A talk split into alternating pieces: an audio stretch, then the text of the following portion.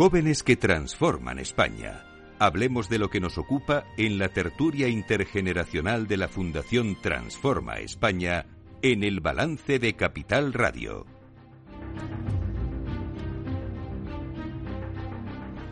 Eduardo Serra, buenas noches.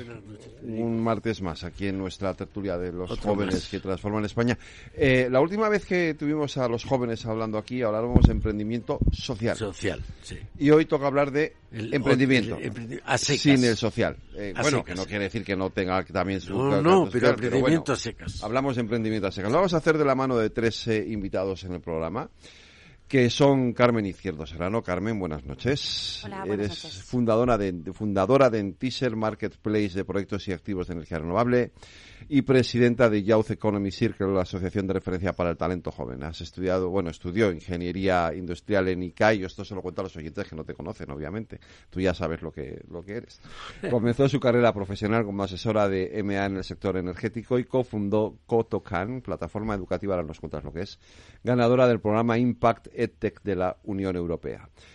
Miguel Galatas, buenas, buenas noches. Eh, graduado de Administración y Dirección de... ¿Tú eres hijo de Pedro? En efecto, Ah, vale, vale, bien.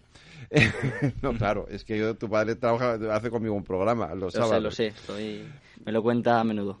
Pues eh, graduado de Administración y Dirección de Empresas en Boston College, después de trabajar en empresas punteras como Amazon, ahora es cofundador de Entiser, el marketplace de proyectos activos de energía renovable. También es miembro del Youth Economic Circle, la asociación de referencia para el talento joven. Y Tomás Moreno Cebrián. Buenas noches, Tomás. Buenas noches.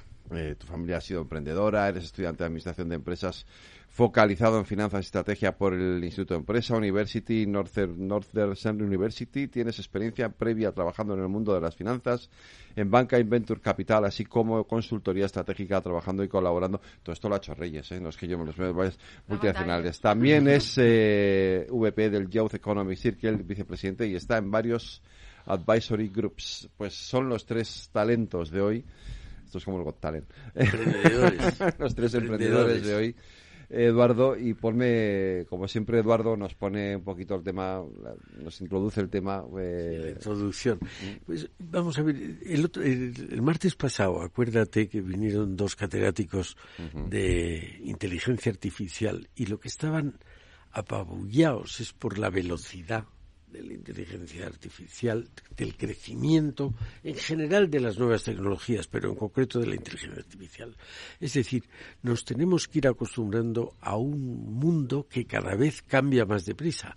Y esto parece que es un cambio poco importante, pero reflexionado el otro día, para nosotros es clarísimo lo que es el pasado, el presente y el futuro.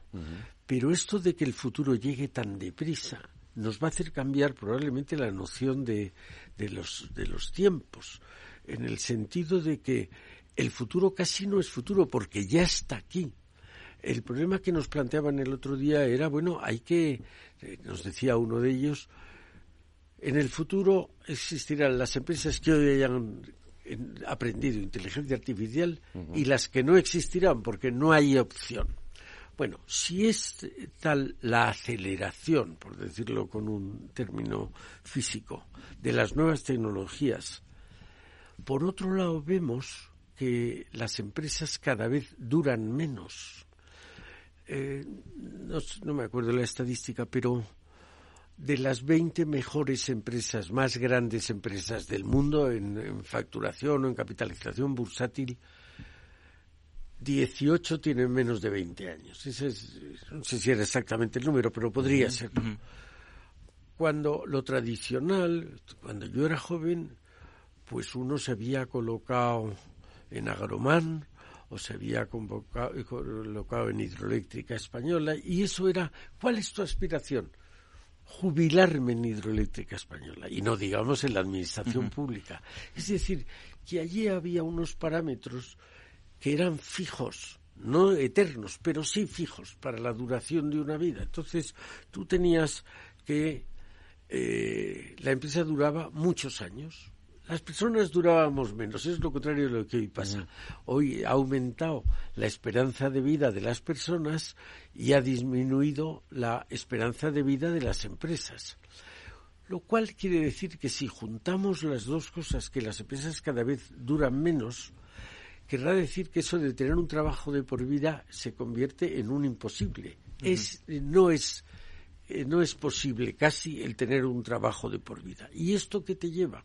Te lleva a que la seguridad en el empleo es una cosa que cada vez existe menos, cada vez es más escasa.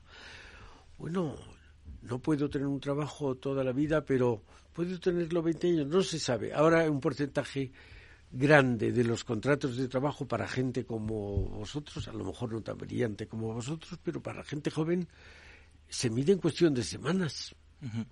Entonces, una persona, ¿cómo va a adquirir una vivienda si tiene que conseguir una hipoteca a 20 años y no sabe si va a tener trabajo dentro de dos semanas?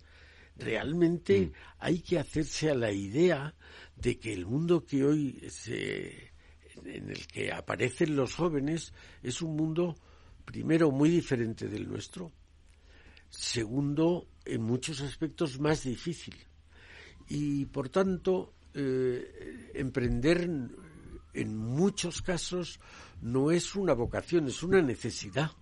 La gente tiene que inventarse su propio trabajo.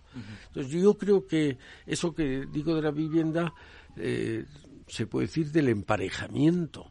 Antes la gente salíamos de casa, es verdad que hay otra, para casarte a los veintitantos, hoy se sale a los treinta y muchos o a los cuarenta.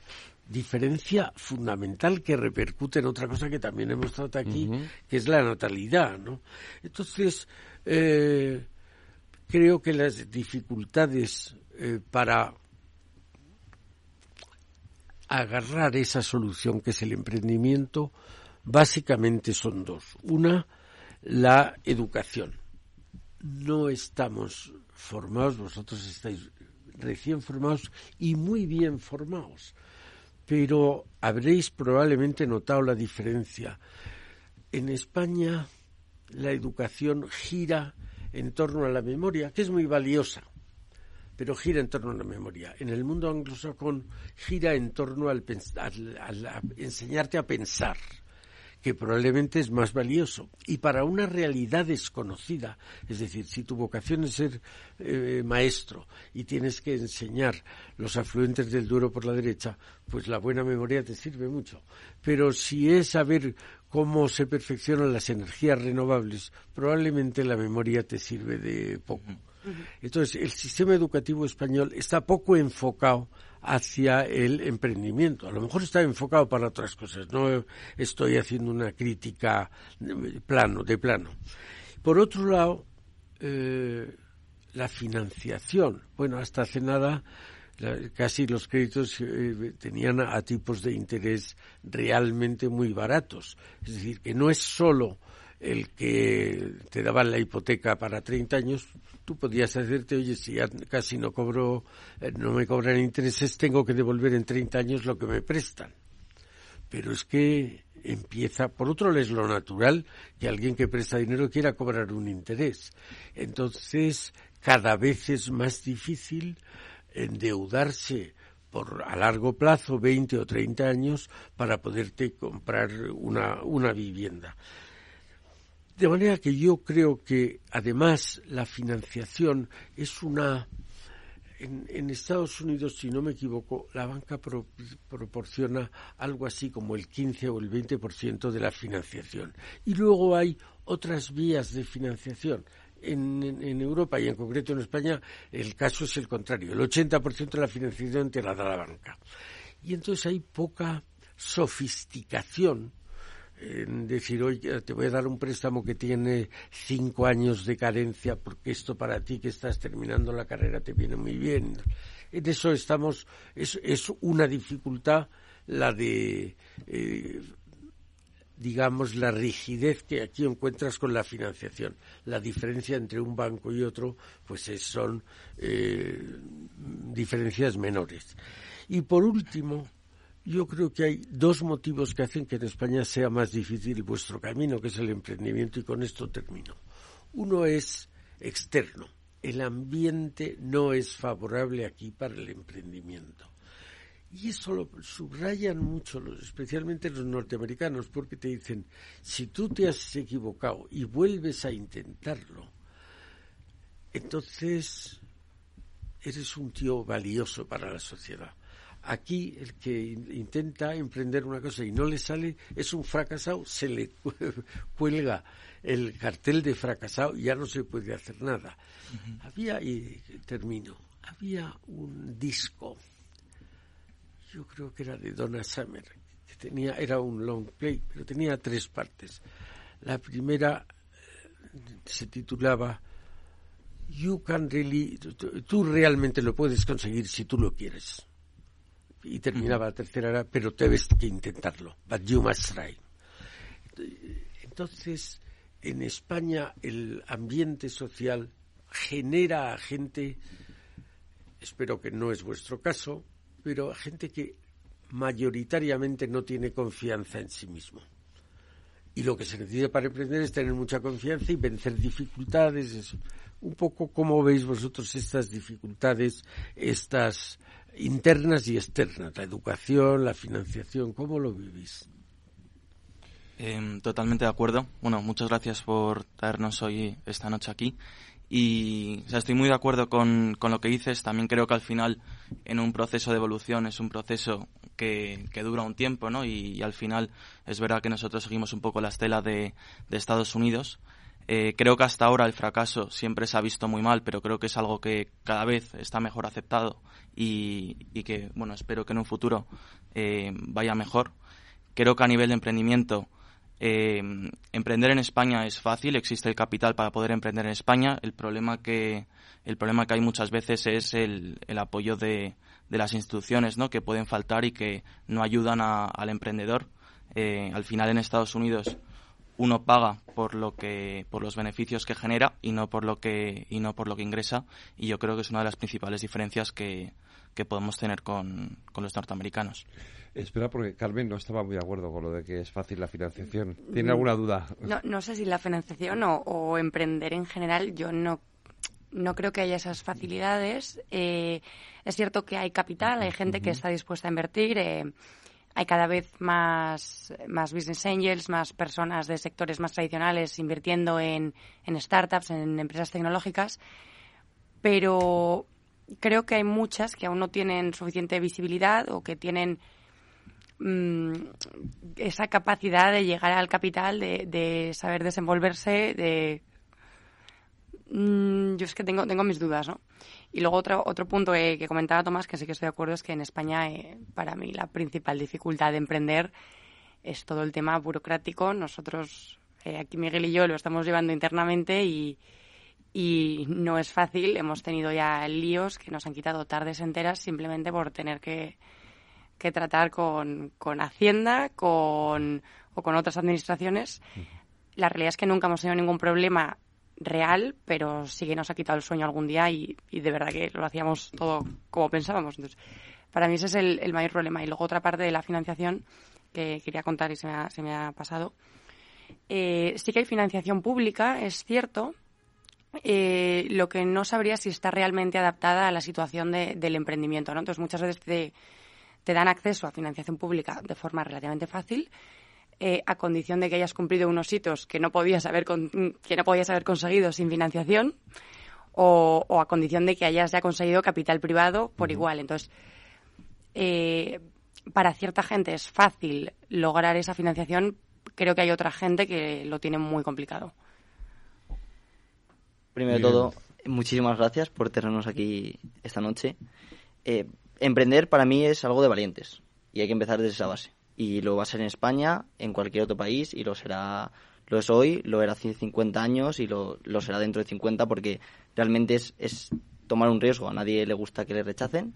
Eh, entonces, al final, cuando tú emprendes, tienes que ser consciente de que tienes muchas posibilidades de fracasar. Y como tienes muchas posibilidades de fracasar, pues tomas ese riesgo y asumes que, puede ir mal.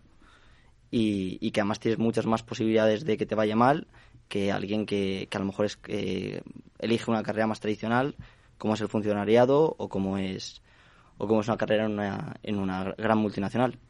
Con eso dicho, me gusta ver emprendimiento como una, como una pirámide. Y en la base tenemos el talento. Y esto es un mensaje para todos los jóvenes que, que nos estén escuchando y todos los jóvenes de nuestro país, que el talento en España existe. Y que existe mucho. Que aquí tenemos tan buenos ingenieros como en Estados Unidos, tan buenos científicos y tan buenos matemáticos y, físicos como en cualquier parte del planeta. Tampoco los tenemos mejores, eh, pero los tenemos igual de buenos. Lo que sí hay en una parte superior de la pirámide tenemos la financiación y el ecosistema. Eso, España está claramente por detrás de Estados Unidos, donde se, se invierte más o menos cuatro, cuatro, cuatro quintas partes de toda la financiación a nivel mundial, pero sí que se están dando buenos pasos en la dirección correcta. Cada vez hay más ecosistema de emprendedores, hay muchos más fondos. Eh, se me ocurre eh, en Madrid el fondo Bonsai, Fondo Adara, en Bilbao eh, está Olairon, también en Valencia ahora Plug and Play, que es uno de los líderes a nivel mundial, está poniendo oficinas. Hay muchas, muchos fondos que están trayendo mucha financiación para emprender nuevas compañías a España. Y luego la parte superior de la pirámide, que yo creo que es donde los tres estamos de acuerdo, que es la parte donde España está más retrasada, es en toda la parte institucional. En toda la parte del gobierno, en toda la parte. En España tenemos un triple gobierno, porque tenemos un, un gobierno eh, local, un gobierno provincial o, de comunidad y un, gobierno nacional, más el europeo, que está por encima de todo eso. Y eso, aparte de Hacienda y demás instituciones, ralentiza mucho la innovación y el cambio. Y eso en general en muchas cosas en la vida es muy bueno, porque al final eh, en la supervivencia eh, ser conservador y hacer lo que ha funcionado siempre suele ser la buena estrategia. Pero cuando empiezas, cuando el mundo se empieza a volver más rápido y cuando las empresas españolas no compiten no tan solo con, empresas españolas o con empresas europeas, sino ya con, con empresas americanas, japonesas, coreanas, australianas y de todas partes del mundo, la innovación y el cambio es muy importante. Y por eso dar esos vehículos para que se pueda emprender y se puedan crear nuevas compañías es casi un, un servicio de, de patriotismo y de, y de honor nacional, porque al final las empresas que se creen hoy van a ser los puestos de trabajo y, el, dinero público que se crea para el mañana. Tomás, ¿tú querías añadir algo? Sí, bueno, estoy totalmente de acuerdo con, con lo que ha dicho Miguel. Creo que el talento en España eh, existe y que es clave el, el, poder apoyarlo y exprimirlo al máximo el poder enseñar que la ambición no es mala, sino que es buena, porque al final lleva un poco al, al progreso. Y comentando un poco con lo que decías antes, eh, Eduardo, de el estar trabajando toda una vida en una empresa, creo que la principal razón con la que, vamos, por la que esto está ocurriendo ahora mismo es, al final ahora con todo Internet y las redes sociales estamos abiertos al mundo, ¿no? Eh, es una cosa que yo creo en los últimos años ha cambiado mucho y a lo mejor hace 50 años competías a nivel nacional, ahora ya compites a nivel internacional donde cuando aplicas a, una empresa ya no estás compitiendo solamente con la gente de Madrid, sino estás compitiendo con la gente de, pues de toda Europa, de, de todo Estados Unidos, ¿no? Y, yo creo que es algo clave. Del mismo modo, a veces es una, es una oportunidad porque a día de hoy, incluso con el trabajo en remoto, somos capaces de poder estar viviendo en Madrid y estar trabajando en una empresa en Nueva York. Eh, es verdad, Eduardo, el modelo de empleo ha, cambiado por completo, el modelo, nuestro mercado laboral. Eh, eh, antes, efectivamente, estar 15, 20 años en una empresa era lo normal y ahora ya estar 5 es raro. lo raro es que aguantes más de un año en un sitio. La gente al año ya está cambiando de, empresa porque ya está, se aburren ¿no? de estar en la misma empresa un año o dos años, o dos años seguidos. Eso ha cambiado mucho. Pero, mm, sin embargo, hay un aspecto del mercado laboral que, quiero que, comentar con vosotros que es la precariedad y que sigue y que sí que afecta porque España tiene ahora mismo eh, la tasa de paro juvenil más alta de toda Europa eh, y esto os afecta a vosotros principalmente ¿no? sí eh, tenéis razón en lo que decís una cosa es la velocidad del cambio y otra cosa es no el tiempo sino el espacio todavía en España queda un resabio de que la gente busca el empleo en su ciudad. En Estados Unidos, que para muchas cosas es el ejemplo, pues se va a estudiar a dos mil kilómetros de su casa y luego se pone a trabajar. Pues, es decir, que en eso tenemos todavía una, digamos, una costumbre que poco a poco hay que ir, tiene que ir desapareciendo. Cuando decís, y me alegra oíros, primero que hay talento, lo, creo que lo sabemos todo el mundo. Hay más talento del que pensamos. Segundo, que se vayan creando los elementos. La ley de la oferta y la demanda es una ley que funciona, aunque la gente no se lo crea. Y entonces, ¿por qué se establece en Valencia un fondo? Porque están viendo que allí hay gente que les puede necesitar y entonces van allí porque al final pensarán que les va a ir bien a ellos. Yo creo que, eh, como siempre pasa, son las instituciones públicas las que más tardan en acercarse. Y en eso, Federico, estamos en el mercado de trabajo. ¿Por qué el mercado de trabajo es tan malo en España? Eh, tenemos el doble de paro de la media de la Unión Europea.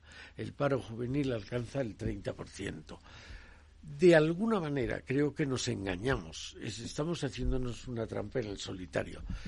Yo presido, tú lo sabes, eh, una asociación, la Asociación de las Empresas Tecnológicas que se llama Digitales.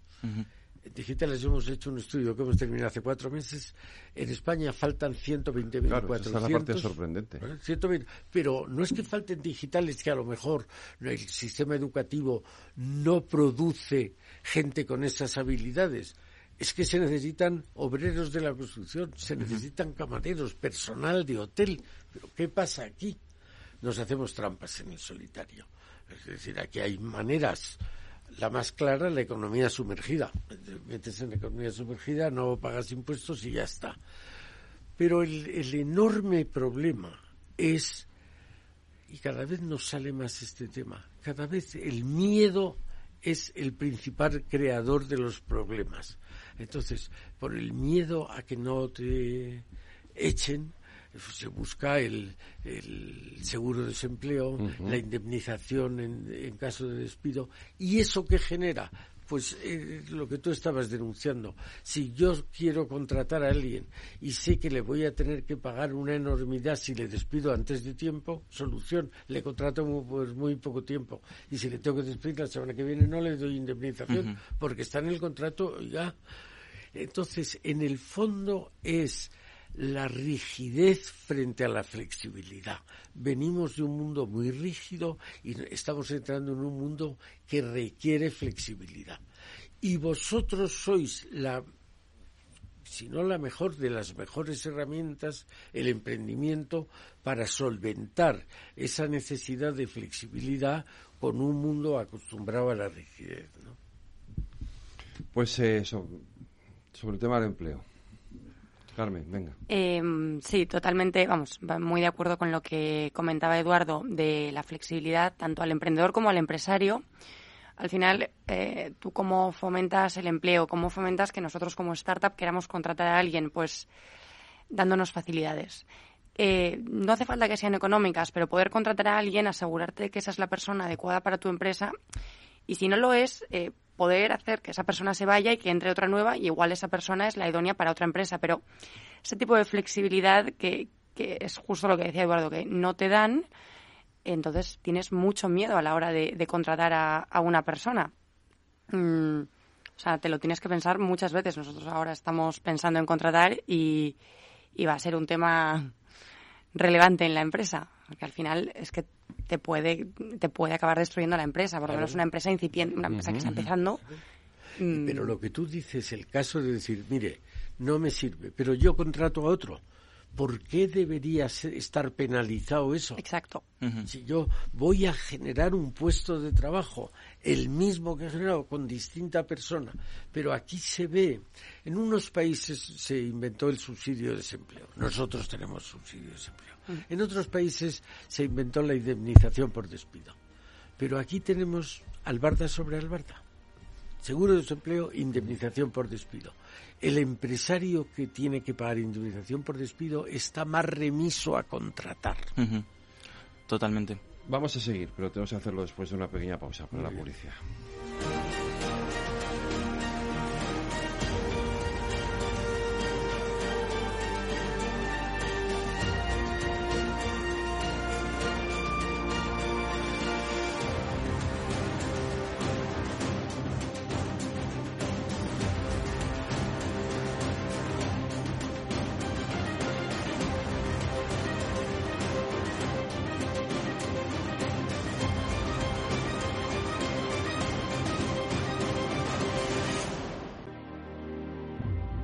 Transforma España.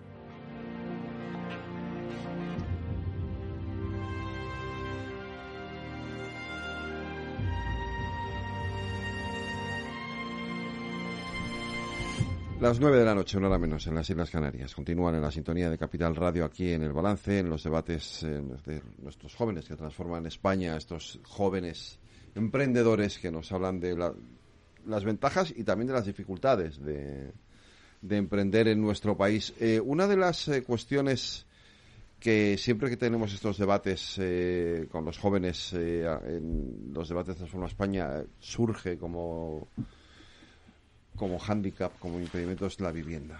Eh, y además se ha convertido, ha sido el tema de campaña electoral en estas elecciones municipales autonómicas. Eh, hemos visto además cómo los partidos debatían sobre esto. Aquí mismo hemos tenido algún debate pues, electoral sobre, sobre el asunto de la vivienda.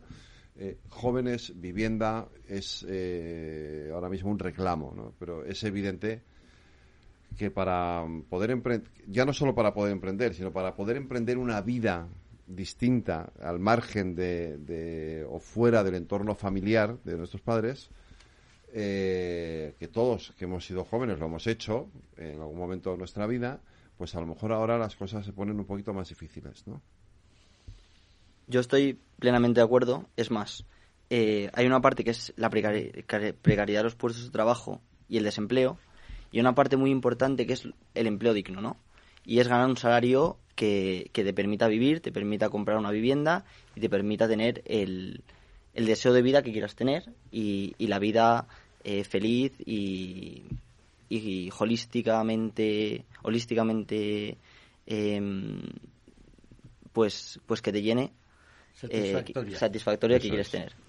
Entonces, para ello, pues necesitas ganar un, buen salario y, poder, poder permitirte tener una hipoteca y pagarla. Y para eso, para, especialmente para las pequeñas empresas, se está volviendo muy difícil contratar a gente y pagarles bien.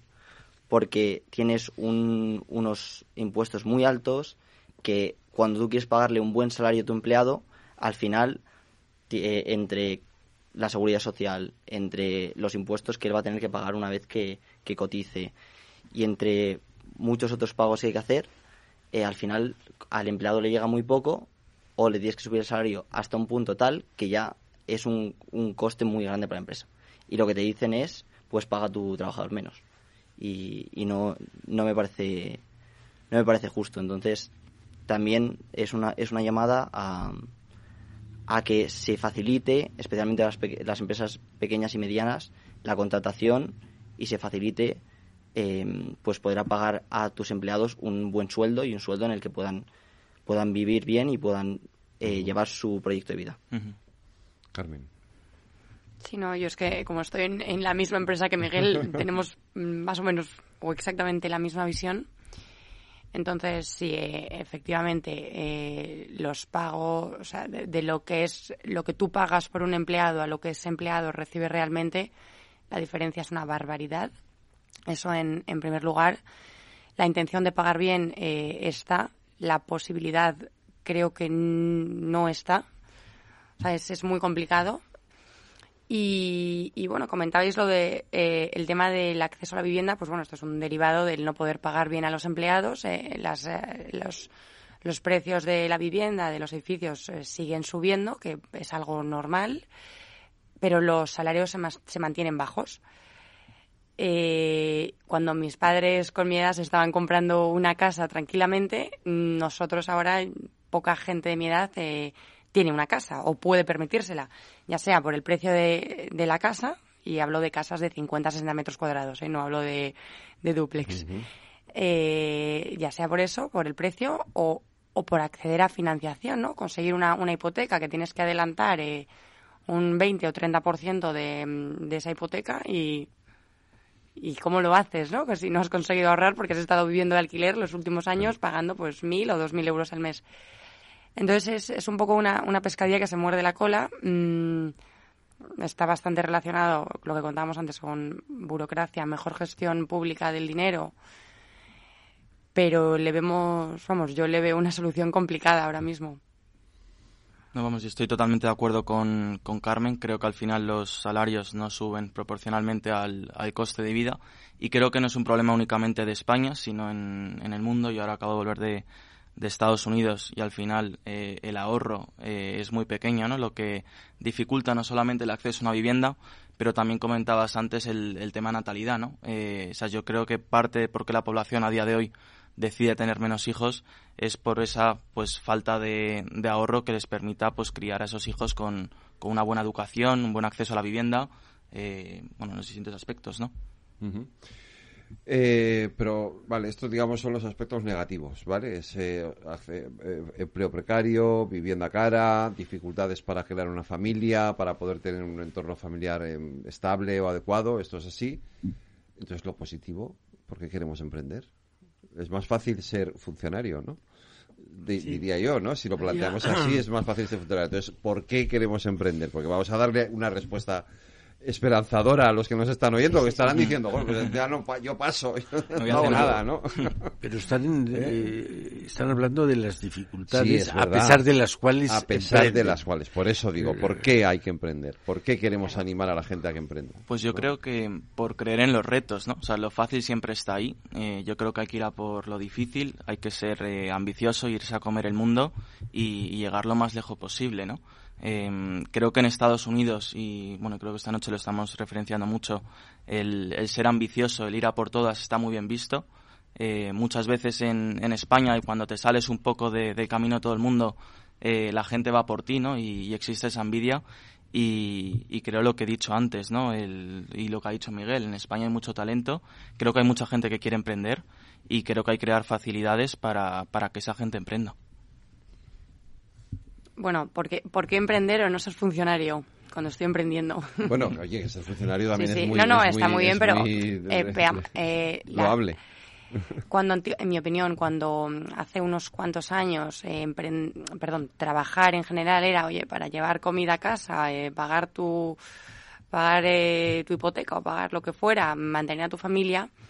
Ahora es cierto también, oye, que tenemos algunos beneficios que, aunque sea ayudados por familiares o mm, por otros trabajos que hemos tenido o por trabajar en paralelo, nos permiten mm, emprender y emprender va, va ligado a, ambición, a ganas de cambiar, a estar en constante movimiento. El trabajo se ve de otra forma, en mi opinión, ahora mismo, ¿no?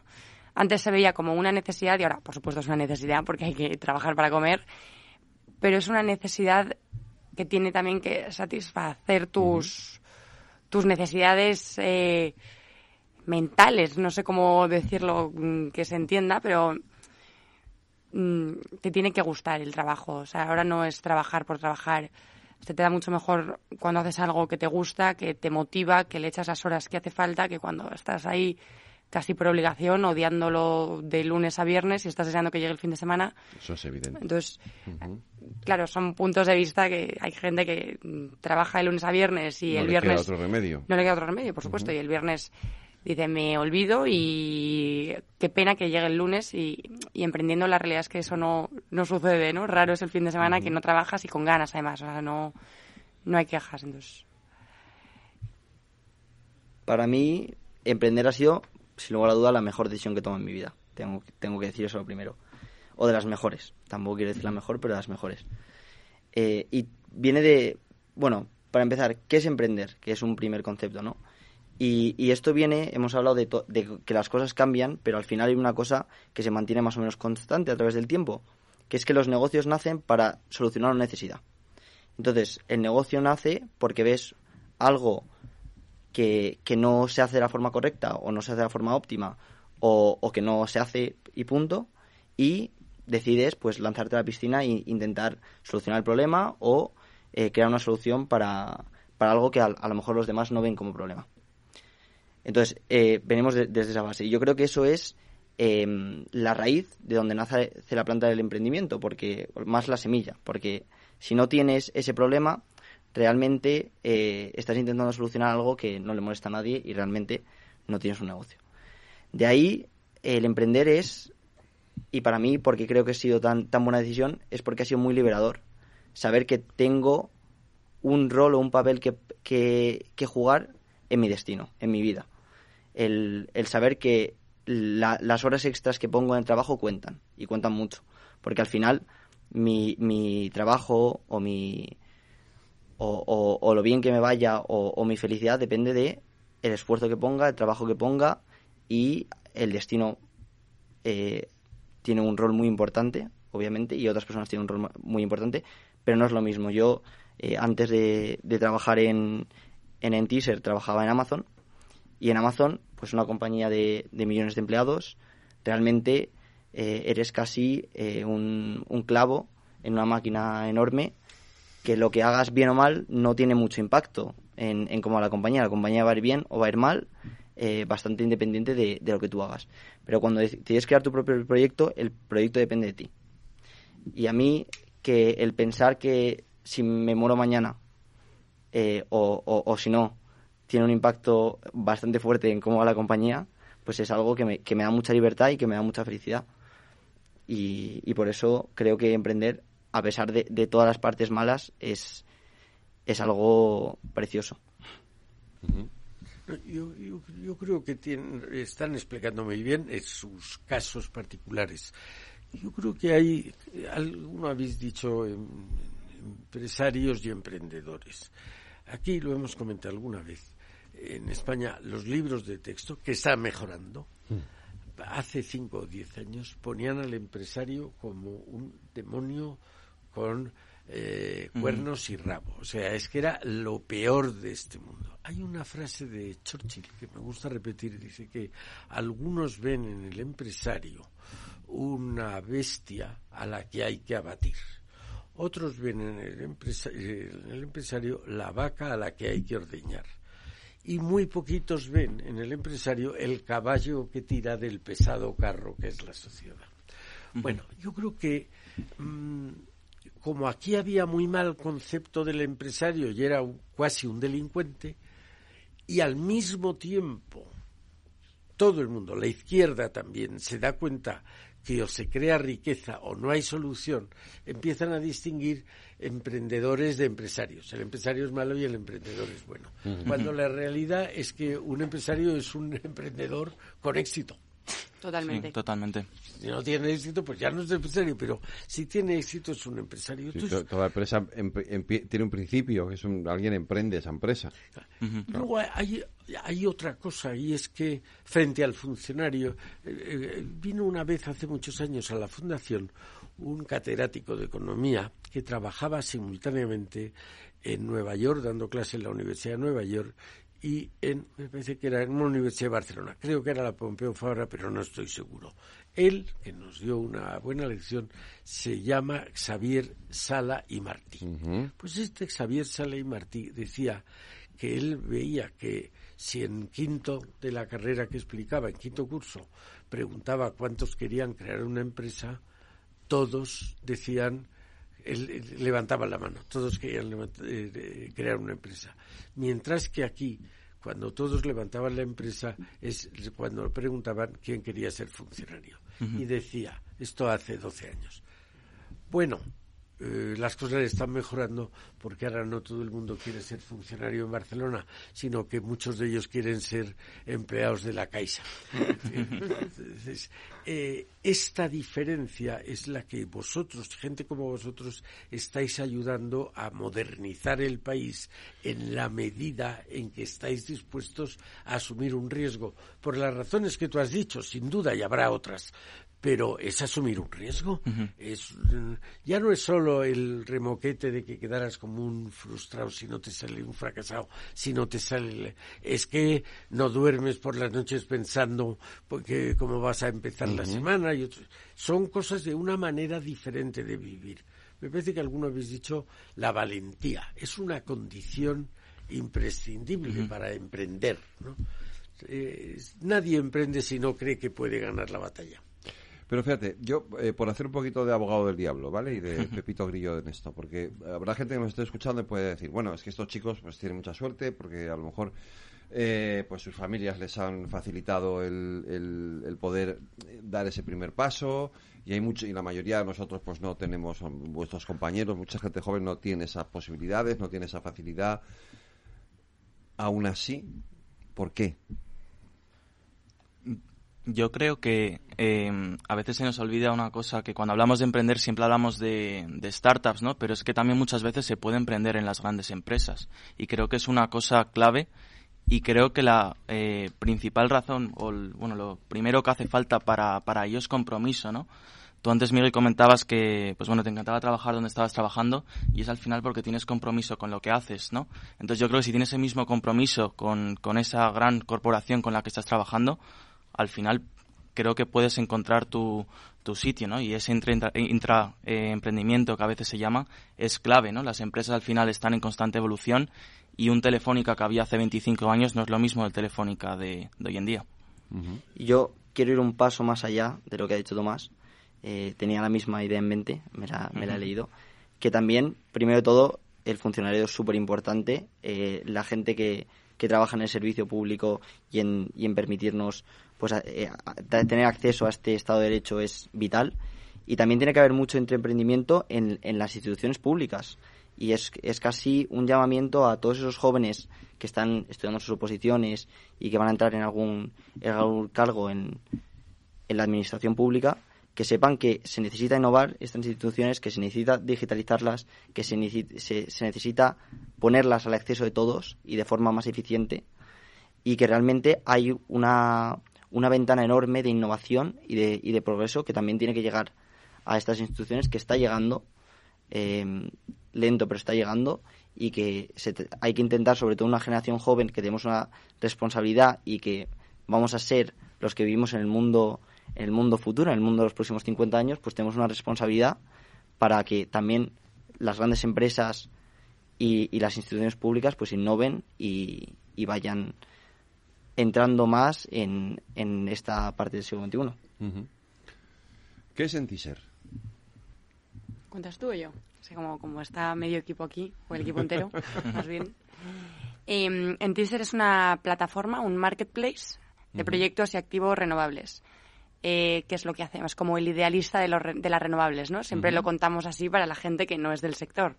Obviamente hay, hay muchos matices. Y en Teaser al final lo que viene a hacer es a, aportar transparencia al sector de la energía renovable, aportar eficiencia, a digitalizarlo, que, que le hace falta. Y mm, nosotros realmente lo que hacemos es poner en contacto a las partes involucradas en el desarrollo de un proyecto renovable, que son, pues, por un lado, la empresa ingeniería que lo hace, y por otro lado, los fondos de inversión o las empresas que, invierten y que tienen el capital. Ambas, si las juntas, pues es perfecto, sale adelante el proyecto. Si la una sin la otra no sale adelante, pues nosotros facilitamos eso. ¿Cuánta gente trabaja en Teaser? Ahora mismo eh, dos, yo y Carmen. Eh, con Carmen y yo. Carmen y yo. Eso. Tienes toda la razón. El psicólogo cuenta. Con, con, un plan de, tenemos un plan de, expansión de plantilla y, queremos incorporar a cuatro personas más eh, antes de final de año, pero obviamente pues, pues hay, hay ciertas barreras de, de costes y, de otras cosas que, que hay que saltar. Y pero, de tiempos. Y de tiempos. Porque al final también hay otra parte muy importante, aparte de la financiación, que es el tiempo. Al final, Roma no se construye en un día y requiere un tiempo eh, construir una empresa sólida, una empresa que las cosas funcionen bien, eh, cualquier proyecto, pero una, una empresa en, en, especial y una empresa que tenga unos procesos y, unos, y unas formas de actuar que luego se puedan replicar y, y, escalar. ¿Qué os hubiera em, gustado o qué, habéis echado en falta en vuestro proceso educativo? Eh, que lo que habéis echado en falta vosotros al final es lo que echa en falta al resto de, jóvenes a la hora de, dar este paso, ¿no? ¿Qué es lo que habéis echado en falta para dar este paso?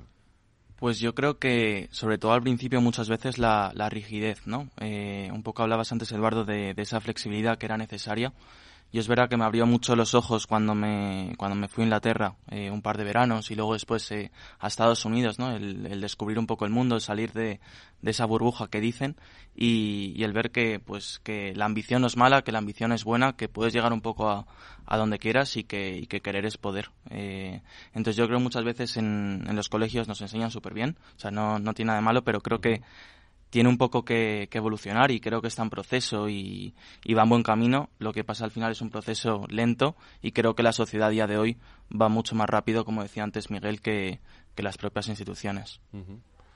Carmen. Sí, también, eh, de acuerdo con lo que dice Tomás totalmente, yo estuve en un sistema educativo eh, francés, que al final es un poco como el anglosajón, te enseñan más a pensar que a aprender de memoria, entonces no tengo ningún tipo de queja. Pero creo que si algo bueno hay ahora, a pesar de que los colegios e instituciones educativas vayan un poco lentos respecto a lo rápido que va el mundo, es que ahora con Internet todo el mundo tiene acceso a información y hay muchas cosas, pero una gran barbaridad que, puedes aprender tú a través de, Internet. O sea, nosotros, Miguel y yo en Entisel aprendemos día a día mm, gracias a YouTube, a tutoriales que encontramos. Todo esto es de forma, o sea, todo esto es gratuito, ya no hace falta eh, tener eh, miles de euros para poder pagarte el mejor máster y eso te va a garantizar cierta educación. Ahora mismo la realidad es que mm, gratis, bueno, pudiendo pagarte un wifi, eh, puedes acceder a un conocimiento tremendo. Y mm, eso también sería importante que, muchas empresas, a la hora de contratar, como viendo lo anterior, lo valoraran. Que no solo hace falta un título, sino que hay gente que está muy bien preparada sin tener un título. Son Estados Unidos, volviendo a lo que decía Tomás, está, es la orden del día. En España, en España sin un título es complicado que te contraten en un trabajo, quiero decir, en una gran empresa o lo que sea. Yo, eh, para mí, lo más importante cuando miro, ahora que estamos mirando para contratar a alguien, y que creo que falta en la educación, es, primero todo lo que ha dicho Eduardo, de una, una fuerte autoestima, de creer que, vales y que y puedes coger ciertas responsabilidades, que eso es muy importante. Y luego, valores tan simple como la, honestidad, que tu palabra valga algo, que cuando me dices que me vas a tener algo listo, realmente significa, significa eso. Cosas como la disciplina. La disciplina es vital y creo que es algo que muy poca gente tiene porque es, es muy difícil tener, pero el poder tener un compromiso con algo y estar dispuesto a, a poner las horas y a poner la concentración y el tiempo para, para sacarlo adelante es algo súper vital.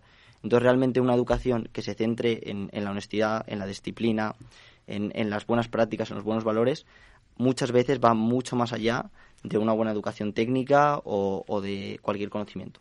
Tomás quería añadir algo. Sí, o sea, estoy muy de acuerdo con, con, lo que ha dicho Miguel y bueno, yo estoy en un colegio de, de jesuitas aquí en Madrid, si algo me llevo y creo que muchos, eh, pues muchos colegios lo, lo transmiten son los, son los valores, ¿no? A mí desde, desde muy pequeño siempre me han enseñado la importancia de, del esfuerzo, de la disciplina, del trabajo duro eh, de la honestidad, como decías, ¿no? En, en Jesuitas habla mucho siempre de, de las cuatro Cs, ¿no? De, de ser conscientes, comprometidos, competentes y, y, compasivos y creo que es una cosa pues clave, ¿no? Para, sobre todo más allá de el negocio que hagas, la, la empresa en la que trabajes, que los valores estén siempre por, por encima de todo. Eduardo. Dos comentarios. Uno, no todo el mundo puede hacerlo, no todo el mundo primero su familia le entiende, su familia puede ayudarle, su familia puede protegerle. No se trata de que todo el mundo sea emprendedor. Se trata de que emprendedores sean una porción de la sociedad. Igual que no todo el mundo puede llegar a ser futbolista y hay uno que toca muy bien el mm. balón y otro que no lo toca muy bien. Pues eso son condiciones. Yo creo que en eso hay que tener claras las ideas. Segundo, yo creo que un emprendedor lo que tiene que hacer, lo, habéis puesto de manifiesto, hemos criticado las instituciones, hemos criticado, eh, bueno, poco, pero y está bien, ojalá. Yo lo que noto es mucho cómo va mejorando. Hace 20 años la relación entre el mundo universitario y el mundo empresarial era cercana a la, al odio, a la repugnancia. Ahora ya se van empezando a entender, ¿no? Pues pasa lo mismo con la comprensión de lo que hace el emprendedor y lo que hace el empresario y decía que habéis criticado poco, a mi modo de ver, el papel de los impuestos. Los impuestos lo que hacen, ¿por qué no se pagan aquí? Todo el mundo querríamos pagar unos salarios estupendos, pero la empresa es tiene que obtener dinero con la venta de su producto o su servicio y pagar con ese dinero a los factores de producción. Muy importante el trabajo también, el capital y no sé, pero muy importante el trabajo. Entonces, si tú no tienes un buen producto por el que te paguen un buen dinero, vas a poder pagar peor a tu gente. Pero si entre medias de lo que tú obtienes vendiendo tu producto o tu servicio y lo que te queda para pagar a los factores es que se te lleva una barbaridad el Estado a, eh, a través de impuestos, eso es perjudicar no solo al empresario, que por supuesto, pero perjudicas al trabajador. Para disimular eso hay una cosa que pasa en España que no suele pasar en otros países y es que hay la eh, carga social a cargo del empresario y la carga social a cargo del empleado. Pero gran parte de la carga social del empleado la carga el empresario, la paga el empresario. ¿Y eso qué quiere decir? Que el trabajador no se da cuenta. Bueno, yo tenía que ganar 100, gano 85 porque por, por 15 tener educación gratis, sanidad gratis, oye, está bien. No, no, no, no. Usted gana 100, pero podía pagar 130. El problema es que el Estado se lleva 45, 15 que paga usted y 30 que paga el empresario. Entonces la gente piensa que pagando 15 está bien y luego se queja contra el empresario porque le paga solo 100 se olvida en el camino que el empresario le paga, le cuesta 130. Y eso hace muchísimo daño. Esto, y esto no se sabe. ¿eh? La gente que no, ha tenido una empresa no lo sabe. Yo lo descubrí cuando contraté a una persona, no cuando yo estaba contratada. Entonces... no, lo sabe, con lo cual te genera la culpa que tiene, digamos, el Estado, se le echa al empresario. Porque es que me paga usted muy poco, ¿no? no. Eh, los impuestos, sin duda, es un, es un digamos, una barrera, no es la única, ¿no? De la, burocracia, la única que, que tenéis. ¿Qué, ¿Qué, es lo que más os ha costado cuando habéis querido poner en marcha el proyecto? A ver, en España, primero de todo, es complicado que si no tienes canas te tomen en serio. Eh, siendo jóvenes en muchos sitios, pues, pues es difícil. No en Capital Radio no en Capital Radio, que está que muchas gracias por tenernos, pero pero es complicado que te tomen en serio y, eso es una realidad. Al final, eh, la experiencia en España se valora mucho, mucho más que, a lo mejor en otros países, y eso es bueno porque está bien tener gente que ya tiene experiencia sabe hacer las cosas, pero hay gente joven que, vale mucho también. Eh, luego otra barrera, otra barrera clara es que al final eh, tampoco hay un libro, una buena guía de cómo montar un negocio. Al final, muchas cosas vas viendo, vas tanteando la demanda, vas tanteando la oferta y a veces puedes crecer demasiado rápido porque te llegan demasiadas compras, a veces que creces demasiado lento y no sabes cómo, cómo acelerarlo, lo aceleras demasiado, lo ralentizas demasiado. Entonces realmente conseguir ese equilibrio del que hablaba Aristóteles, que es vital para, para la vida humana y para, y para todo, pues es algo que, ciertamente es, es, bastante complicado. Eh, es muy complicado para las empresas muy grandes, ya para las pequeñas que tienen menos recursos y, y que cualquier pequeño cambio pues es mucho más volátil, pues aún más. Te diré que yo creo, yo soy de la opinión de que crear una empresa o ver nacer una empresa es como ver nacer un hijo, no tiene manual de instrucciones, o sea, vas aprendiendo sobre la marcha.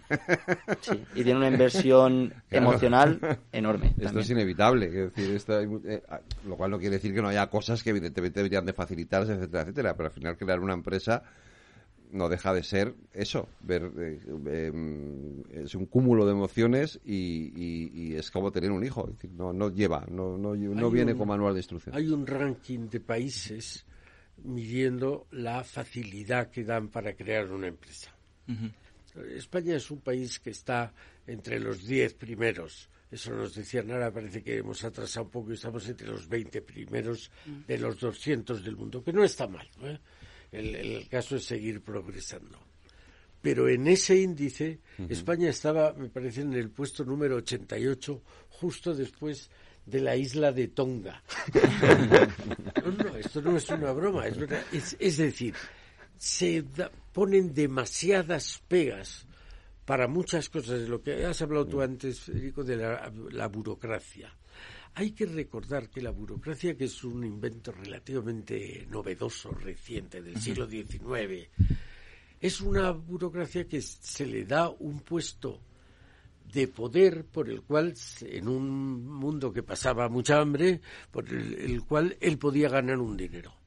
Y entonces medía y decía, sí, pero te vas a enterar, porque quiero que notes que tú me necesitas a mí. ¿Por qué te necesito? Por las dificultades que te puedo poner. Exactamente. Pero eso es, no cuento porque no tenemos tiempo, algunas de las cosas que me han pasado en mi vida, no creando empresas, yo soy, entre otras cosas, funcionario, pero os podría contar hasta qué punto eso ha existido en el mundo y va mejorando mucho, pero se trata de que España no sea el país número 80 en, en facilitar la creación de empresas. Nos vamos, nos ha acabado el tiempo. Tomás, Carmen, Miguel, eh, gracias a los tres por Muchas habernos gracias a ti. gracias. Nos vemos la semana que viene aquí en Nos vemos la semana España. Muchas gracias. Tío, ya estoy en el tren. A ver si tengo suerte.